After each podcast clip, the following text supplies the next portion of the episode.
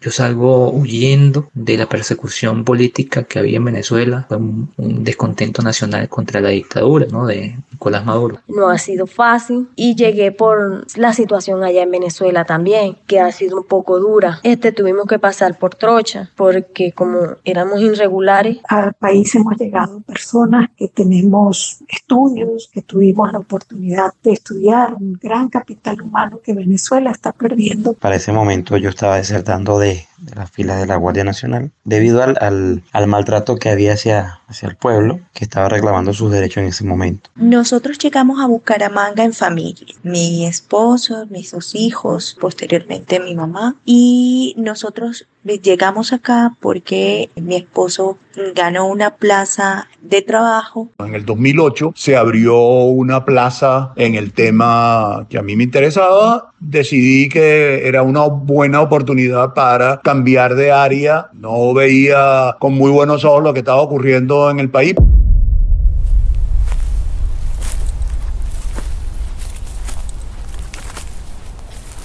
Quienes cuentan estas historias son César Villaquiran, Liliani Rodríguez, Josefa Ramoni, Gabriel Castillo, Mairene Tobón y Luis Núñez, migrantes venezolanos radicados en Colombia, quienes ya hicieron su proceso de integración y regularización y hoy cuentan con empleo aportando a la economía local y nacional. De eso conversaremos en esta serie radiofónica sobre cómo los migrantes y las migrantes venezolanas se han integrado a la actividad económica y a la sociedad colombiana. Les damos la bienvenida a El Bolsillo, un podcast de vanguardia del Sistema Informativo de Santander. Y de esta manera, migración y economía serán los dos temas centrales que escucharemos a lo largo de la narración de estos episodios, con expertos, cifras oficiales y los testimonios de los y las migrantes, protagonistas de este podcast. Yo salgo de Venezuela el 29 de julio del 2017. Salgo, me acuerdo muy bien esa fecha porque fue una fecha bastante dolorosa, digamos, para nosotros. Yo salgo huyendo de la persecución política que había en Venezuela. Yo era dirigente juvenil del Partido 20 Venezuela de Maricorina Machado y en el 2017 hubieron protestas, población se le arrestó, fue un, descontento nacional contra la dictadura ¿no? de Nicolás Maduro. Bueno, yo acá en Colombia llegué por medio de la tía de mi hija, la segunda, no ha sido fácil, y llegué por la situación allá en Venezuela también, que ha sido un poco dura. Este tuvimos que pasar por trocha, porque como éramos irregulares, y nos pasaron fue por ahí por las trochas y nos tuvimos que pagar mucha plata porque eh, para como veníamos con niños pequeños este nos pedían plata en cambio acá se me ha hecho más un poco más fácil puedo tener, darle las comidas a mis hijos. Venezuela fue un país de, que se formó por los migrantes. Yo creo que la principal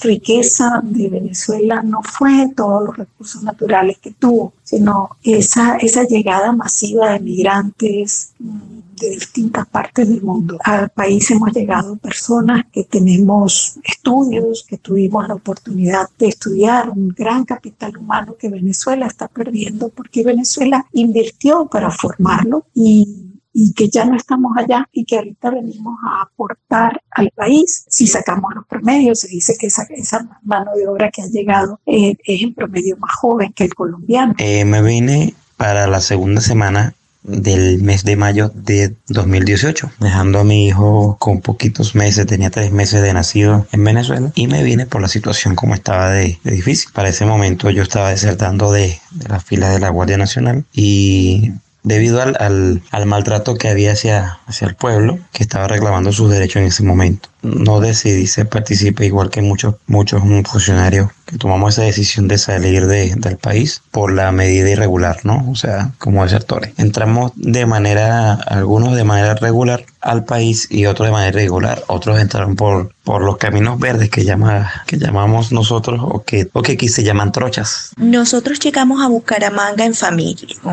mi esposo, mis dos hijos, eh, posteriormente mi mamá. Y nosotros llegamos acá porque eh, mi esposo ganó una plaza de trabajo en una universidad luego de un concurso. Así que mm, esa fue la decisión principal por la que salimos, puesto que nosotros nos resistíamos a irnos de Venezuela como profesores universitarios, creíamos que había un trabajo que hacer en Venezuela desde las aulas, así que, que no lo teníamos en nuestro futuro cercano. En el 2008 se abrió una plaza en el tema que a mí me interesaba, decidí que era una buena oportunidad para cambiar de área, no veía con muy buenos ojos lo que estaba ocurriendo en el país, pero en el 2018 no, en el 2008 no había mayores complicaciones, así que en el 2008 vine a presentar a concurso y luego, eh, como tenía que mudarme, la universidad me dio dos años de plazo para hacer la vinculación. En el 2010 me vinculé y, y ahí comenzó mi vida como profesor de la Universidad Industrial de Santander. Para empezar, hagamos un ejercicio de memoria. Hagamos memoria del por qué estamos hablando de migración venezolana en Colombia. ¿Qué llevó a que miles de venezolanas y venezolanos salieran de su país y se radicaran en el territorio colombiano? Un informe de Fedesarrollo, titulado Migración Venezolana Colombia, Mercado Laboral, nos cuenta que en 1999 Hugo Chávez asumió la presidencia de Venezuela el pueblo venezolano está amasado con el barro de los libertadores de este continente y lo está demostrando de nuevo. Qué grande es el pueblo venezolano. Gloria al bravo pueblo. Ese es mi saludo inicial como presidente electo de Venezuela. La victoria no es de Chávez, la victoria es de un pueblo. Y claro que sin el pueblo venezolano, pues yo no sería nadie. El pueblo venezolano tiene dignidad, tiene coraje, tiene honor y lo ha demostrado hoy, día para la historia. 6 de diciembre quedará inscrito en las páginas de la nueva historia venezolana y uno de sus principales planes de gobierno era el desarrollo de una economía que privilegiara la propiedad de las cooperativas y de las empresas comunitarias y campesinas. Es así como se empezó a consagrar un modelo económico por medio del cual el Estado tenía el control directo sobre las actividades económicas. Criticándome a mí ahora, defendiendo al burgués, defendiendo a quienes los explotan, a quienes explotan a sus hijos. Denles vergüenza, pues, si es que tienen algo de vergüenza. Pero yo invoco a la verdadera clase obrera venezolana a la guerra económica contra la burguesía. Entonces aquí estamos para demostrarlo con hechos. Los primeros nueve años del gobierno de Hugo Chávez se caracterizaron por un importante auge petrolero que mantuvo la economía a flote. Sin embargo, desde el 2008 empezó la crisis venezolana. ¿Por qué? Por decisiones que cada vez se profundizaron en el control de la actividad económica por parte del gobierno venezolano. Y en ese entonces, Chávez rompió relaciones diplomáticas con Colombia en julio del 2010 y puso en alerta la frontera.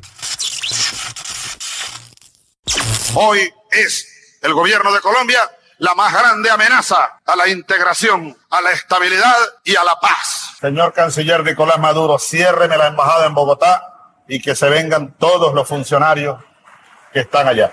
Señor ministro de Defensa, muévame 10 batallones hacia la frontera con Colombia, de inmediato. Batallones de tanques, la aviación militar que se despliegue. Nosotros no queremos guerra, pero no le vamos a permitir al imperio norteamericano, que es el amo, y a su cachorro, el presidente Uribe, y la oligarquía colombiana, que nos vengan a dividir, que nos vengan a debilitar. Siendo en ese entonces presidente Álvaro Uribe. Vengo a Cúcuta a decirle a mis compatriotas que jamás nosotros restringiremos las fronteras de la patria para el acceso de nuestros hermanos de Venezuela. Esos puentes fueron construidos por esfuerzos comunitarios hace muchos años. Lo que no se puede hacer es destruir la infraestructura que le sirve a la comunidad. Chávez tomó esta decisión además de no comprar productos colombianos, por lo que los empresarios de la frontera, especialmente de los Santanderes y de Colombia en general, se quedaron sin su mercado natural y tuvieron que reemplazarlo por otros como Estados Unidos.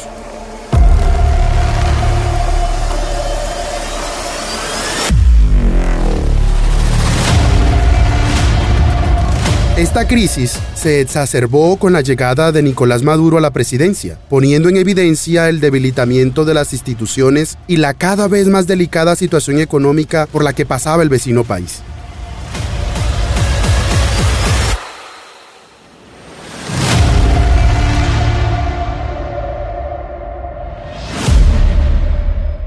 Y en el 2017 hubieron protestas, población se le fue un, descontento nacional contra la dictadura ¿no? de Nicolás Maduro. Eh, igualmente, como yo era dirigente juvenil del partido más radical, digamos, que estaba más en contra de Nicolás Maduro, hacia mi persona vinieron muchísimas amenazas. Una de ellas fue el alcalde de San Carlos, en donde llegó a mi casa ah, con, con, un grupo de policías y del SEBIN SEBIN es el Servicio de Inteligencia Nacional y él diciendo que, que él alegó por nosotros y metió la mano para que no me pudieran llevar a mí detenido como una especie de amenaza, pero que no siguieran yo en, en proceso de, de, disturbios o de, no de disturbios, sino de protestas, más que todo eso. Nada, nosotros no desistimos y seguimos trabajando. Igualmente también este, yo creé un movimiento que se llama Movimiento Venezuela, movimiento sin fines políticos, simplemente por la libertad, donde hacíamos actividades totalmente pacíficas como obras teatrales, en calles, en protestas, pintadas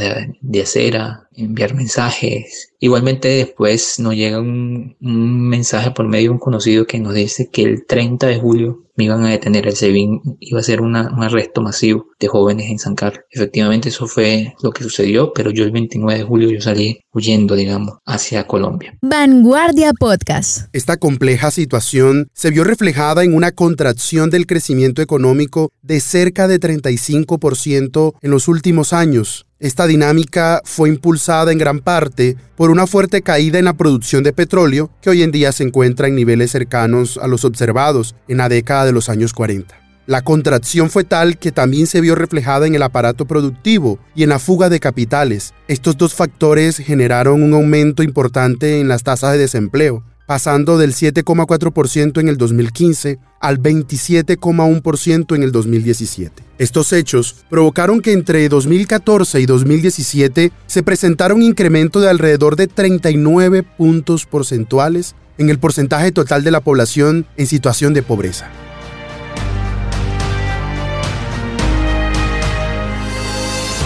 Y me viene por la situación como estaba de, difícil. Y debido al, al, maltrato que había hacia, hacia el pueblo, que estaba reclamando sus derechos en ese momento, no decidí ser partícipe igual que muchos, muchos funcionarios que tomamos esa decisión de salir de, del país por la medida irregular, ¿no? O sea, como desertores. Pasé por el puente Simón Bolívar, recuerdo, con alto miedo, en ese momento bajo perfil, con dos maletitas con, una, con unas cuantas prendas de, vestir. Recuerdo que entre, dentro de ellas había una sabanita, había, habían dos pantalones, había un mono, habían dos camisas y habían tres franelas. Eso era todo lo que, lo que me acompañaba. No tenía ni un peso, nada. Pero así pude atravesar el país. Otro indicador que se vio impactado por la crisis económicas fue el precio de los alimentos. Por ejemplo, en materia inflacionaria, se produjo un deterioro de tal magnitud que el Fondo Monetario Internacional estimó que en el 2018 la inflación se ubicó en niveles cercanos a los 2.500.000% y tuvo un ascenso caótico hasta llegar a 10 millones por ciento en el 2019. De esta manera, el desempleo, la pobreza, las condiciones precarias de salud y el bajo poder adquisitivo desencadenaron la gran crisis económica, social y humanitaria sin precedentes en Venezuela, que obligó a muchos de ellos a salir de su país en busca de oportunidades. Y llegué por la situación allá en Venezuela también, que ha sido un poco dura y todavía no he decidido regresar porque todavía sigue la misma situación. En cambio acá se me ha hecho más, un poco más fácil, puedo tener, darle las comidas a mis hijos y acá actualmente yo trabajo. Bueno, con la tía de mi hija, este tuvimos que pasar por trocha porque como éramos irregulares y nos pasaron fue por ahí por las trochas y nos tuvimos que pagar mucha plata porque eh, para como veníamos con niños pequeños este nos pedían plata. Y de ahí llegamos, logramos pasar, llegamos a Maicao y de ahí, como ella, el esposo de la tía de mi hija es de acá de las aguas, llegamos acá.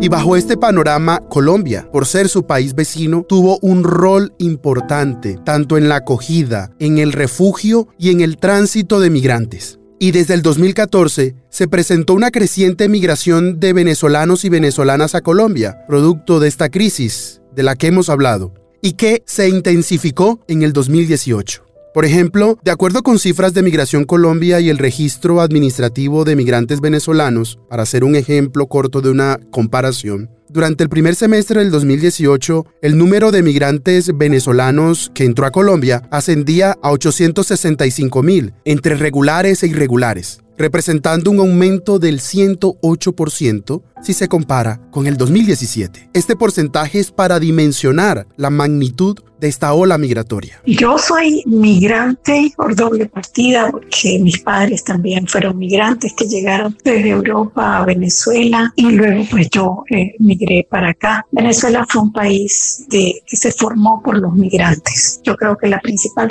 riqueza de Venezuela no fue todos los recursos naturales que tuvo, sino esa, esa llegada masiva de migrantes de distintas partes del mundo. Y eso enriqueció el país y lo hizo crecer enormemente. En esa misma tónica, yo creo que para Colombia es un gran aporte la llegada de los venezolanos. De todo tipo. Al país hemos llegado personas que tenemos estudios, que tuvimos la oportunidad de estudiar, un gran capital humano que Venezuela está perdiendo porque Venezuela invirtió para formarlo y que ya no estamos allá y que ahorita venimos a aportar al país. De tal manera que Colombia pues gana una, una gran cantidad de profesionales con estudios de maestría, doctorado y postdoctorado, en los cuales no tuvo que invertir recursos para formar, pero que, que le llegan y le producen y le, y le aportan al país en las distintas áreas del conocimiento. También le llega mano de obra no necesariamente calificada, pero sí dispuesta a trabajar en labores más, más técnicas, en labores manuales y a, y a dar su aporte para hacer crecer el país. Probablemente el problema es que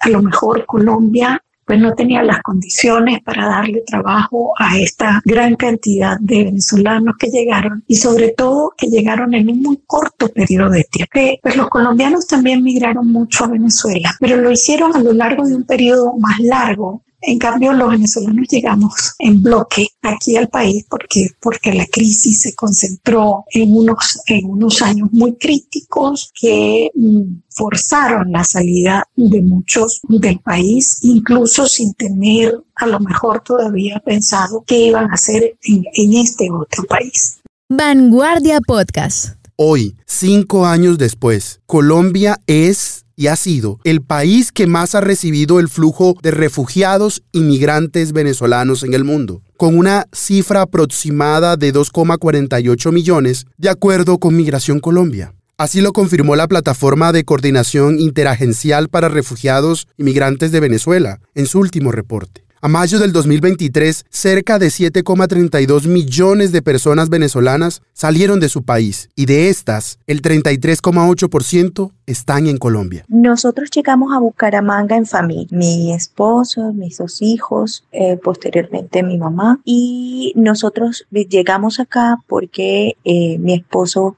ganó una plaza de trabajo en una universidad luego de un concurso. El hecho de tener doble nacionalidad pues era una ventaja significativa para, para nosotros en términos de acceso a derechos sobre todo. Así que decidimos eh, venirnos todos juntos a partir de, un, de esa oferta laboral. El reporte, por ejemplo, del 2022 de diciembre de la Bitácora Migratoria, un proyecto del Observatorio de Venezuela de la Universidad del Rosario y de la Fundación Conrad Adenauer, hablaba de 7,13 millones de migrantes venezolanos, de los cuales en ese momento el 34% estaba en Colombia. Ya a finales del 2019 yo viajo a Venezuela de regreso a terminar mis estudios en la universidad. Allí estoy con ellos hasta, hasta terminar las carreras, las materias, perdón, obligatorias. Y en el 2020, en 2020, en principio de 2020, enero del 2020, viajamos aquí a Bucaramanga porque aquí está una tía. Y estuvimos en Bucaramanga, nos encantó Bucaramanga, muy bonita. Estoy actualmente radicado acá. En 2020 vinimos de visita, nos reunimos, compartimos bastante, conocimos mucho la ciudad. entró pandemia, la pandemia fue muy duro, si la situación en Venezuela era duro con, sin, sin pandemia, entonces con pandemia fue mucho más duro. Y decidimos a finales de 2020, decidimos migrar y a migrar definitivamente para Colombia. El 18 de diciembre salimos de, San Carlos y llegamos acá a Bucaramanga el 19 de diciembre, día de mi cumpleaños. Desde entonces aquí nos recibió mi tía, eh, igualmente llegamos por trocha, no había ningún tipo de sellado, no había ningún tipo de trabajo migratorio ni nada. Llegamos por trocha, nos recibió mi tía y nada, difícil. Empezamos haciendo pan de jamón, donde ahí donde mi tía para poder ayudarle con los gastos, alfajores, donas, hamburguesa y así fuimos poco a poco hasta que nos independizamos y compramos una computadora por ayuda de mi tía y empecé yo a trabajar como freelance haciendo proyecticos, que si unos render, que si una habitación, diseño una habitación, un apartamentico. Mientras que en las tardes pues hacía yo el trabajo, tarde noche trabajaba yo en el, de perro. Y es que según la más reciente evaluación de necesidades, realizada por este grupo interagencial sobre flujos migratorios en varios departamentos de Colombia, reveló que gran parte de esta población afronta necesidades básicas, como por ejemplo, el 47% de las personas con vocación de permanencia solo tienen acceso a dos comidas al día, y el 90% de los hogares venezolanos vive en una vivienda alquilada. Otra realidad que viven estos migrantes con permanencia a largo plazo en Colombia es la insuficiencia de ingresos para satisfacer las necesidades básicas, dado los altos niveles de desempleo e informalidad que hay en Colombia, junto con el aumento de los precios de los productos básicos debido a la alta inflación que se ha presentado en los últimos dos años y, que dificultan la compra de alimentos. Y hemos hablado de migrantes con vocación de permanencia porque son quienes desde hace cinco años viven de manera continua en Colombia, a pesar de que hace poco se dio la reapertura de los cruces fronterizos oficiales con Venezuela, lo que ha hecho que algunos de ellos regresen a Venezuela y otros aumenten su estadía regular en Colombia como población migrante y refugiada. Eh, entonces, nada, me cambié de acera, me cambié de andén. Eh, ahora tenía estudiantes en Venezuela, pero trabajaba en la Universidad Industrial de, de, Santander. Me vine solo, mi familia no me acompañó porque no veían razón para, para ese cambio. Poco a poco las condiciones de Venezuela fueron empeorando, ya yo estaba acá y mi familia efectivamente me, me siguió y, y vinieron todos. Conocí a colegas que trabajaban en temas muy similares a, al que yo desarrollaba y empezamos a colaborar a tener estudiantes, a tener eh, un evento binacional en astrofísica relativista y relatividad y gravitación, a recibir eh, estudiantes en Venezuela, a recibir colegas en Venezuela para estancias de investigación y se fueron dando eso durante 10 años. En el 2008 se abrió una plaza en el tema que, que, que a mí me interesaba y decidí que era una buena oportunidad para cambiar de área. No veía con muy buenos ojos lo que estaba ocurriendo en el país, pero en el 2018 no, en el 2008 no había mayores complicaciones, así que en el 2008 vine, en el 2010 me vinculé y, y ahí comenzó mi vida como profesor. Como verás, eh, fue una transición que si bien estaba movida por el cambio de, y el, el, cómo iba cambiando la, la realidad venezolana, era muy, muy temprano cuando, cuando eso se dio y yo vine más motivado por cambiar de área, por explorar nuevas posibilidades dentro de mi área de, de desarrollo. Vanguardia Podcast.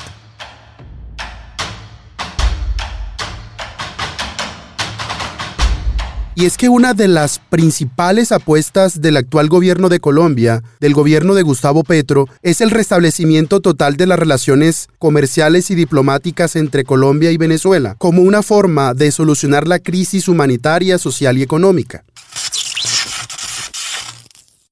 Yo deseo que las primeras personas beneficiarias sean las que habitan al lado y lado de la frontera, las que se arriesgaban en esas trochas las mujeres que caminaban por allí prácticamente dependiendo de funcionarios que incluso llegaban a co cobrar peaje, de bandas de todo tipo, multicrimen, que podían matar, que podían violar. Hoy hay una recuperación automática para los transeúntes, hace unos días para quienes van en máquinas ahora, y es legalizar completamente los flujos culturales de población y económicos. Eso debe redundar en un salto cualitativo en materia de derechos humanos en toda la frontera colombo-venezolana. Volvamos a hacer memoria. En su mejor momento, el intercambio comercial bilateral entre Colombia y Venezuela llegó a 7 mil millones de dólares entre los dos países. Pero hoy el panorama es distinto. Por eso el Ministerio de Comercio, Industria y Turismo espera que en el 2023 este intercambio comercial bilateral esté entre los 1.600 millones y los 1.800 millones de dólares, mientras que las estimaciones de Analdés, el gremio del comercio exterior de Colombia, oscila alrededor de los 1.200 millones. Y es que los años 2008 y 2009 fueron la bonanza comercial con Venezuela, porque era el principal mercado para la región, pero tras las rupturas diplomáticas, las exportaciones de Colombia se fueron a pique al vecino país. Para hacerse una idea, en el 2009, las exportaciones llegaron a su pico y el golpe fue tan duro que las exportaciones en el 2010 cayeron por el orden del 70% según el DANE. Y de acuerdo con la Cámara Colombo-Venezolana, las relaciones comerciales tuvieron un respiro en el 2013, pero de nuevo hubo otro impacto negativo en las operaciones comerciales en agosto del 2015, cuando Nicolás Maduro tomó la decisión de cerrar la frontera colombo-venezolana para el paso de vehículos porque además he decidido prolongar más allá de 72 horas el cierre de esta frontera. Después anunciaremos el alcance de este plan. A lo que el expresidente Juan Manuel Santos salió al paso y la rechazó. Apenas se dio el cierre de la frontera, eso fue el viernes.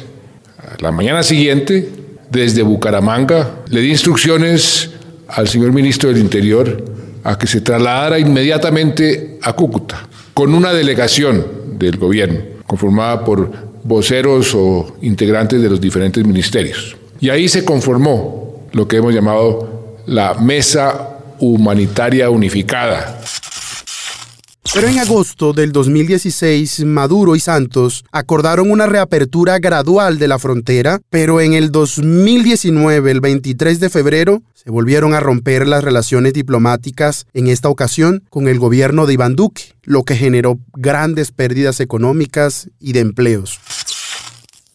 No puedo seguir soportando, no podemos seguir soportando que se preste el territorio de Colombia para una agresión contra Venezuela. Por eso he decidido romper todas las relaciones políticas y diplomáticas con el gobierno fascista de Colombia y todos sus embajadores y cónsules deben salir en 24 horas de Venezuela. Fuera de aquí la oligarquía. Pero con la llegada de Gustavo Petro, como hemos dicho, esta historia está cambiando. Recordemos que el 26 de septiembre del 2022 se dio la reapertura de la frontera, después de siete años de pasos ininterrumpidos por los cruces oficiales entre Colombia y Venezuela. Creo que hoy es un día histórico para la región, para el país, para América del Sur, para América en general. La globalización es antes que nada una relación entre vecinos, y así era antes que la locura sectaria se adueñara de corazones y cerebros. Así era entre Colombia y Venezuela y...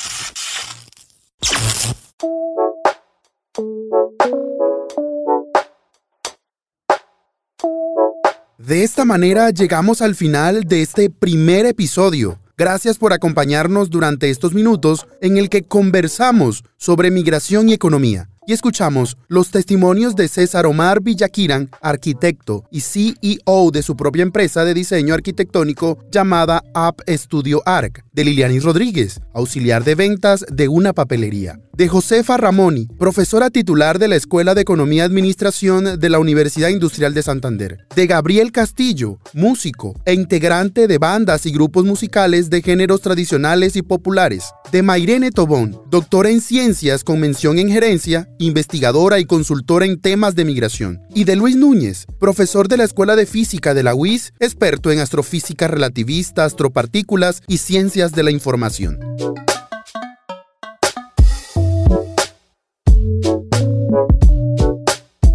Sus historias de vida son la base para lo que escucharemos en los próximos episodios, en los que exploraremos cómo se integraron a la economía y sociedad colombiana y cómo están aportando al mercado laboral desde su trabajo y experiencia. Este podcast es producto de un ejercicio periodístico en la Diplomatura de Periodismo Económico de la Universidad de Antioquia, que también será publicado en el portal laeconomiaenmovimiento.com. No se olviden de activar las notificaciones, suscribirse en su plataforma de podcast favorita y calificarnos con 5 estrellas para que estos contenidos le lleguen a más personas. Y recuerden, esto es El Bolsillo, un podcast de vanguardia del Sistema Informativo de Santander. Nos oímos en un próximo episodio.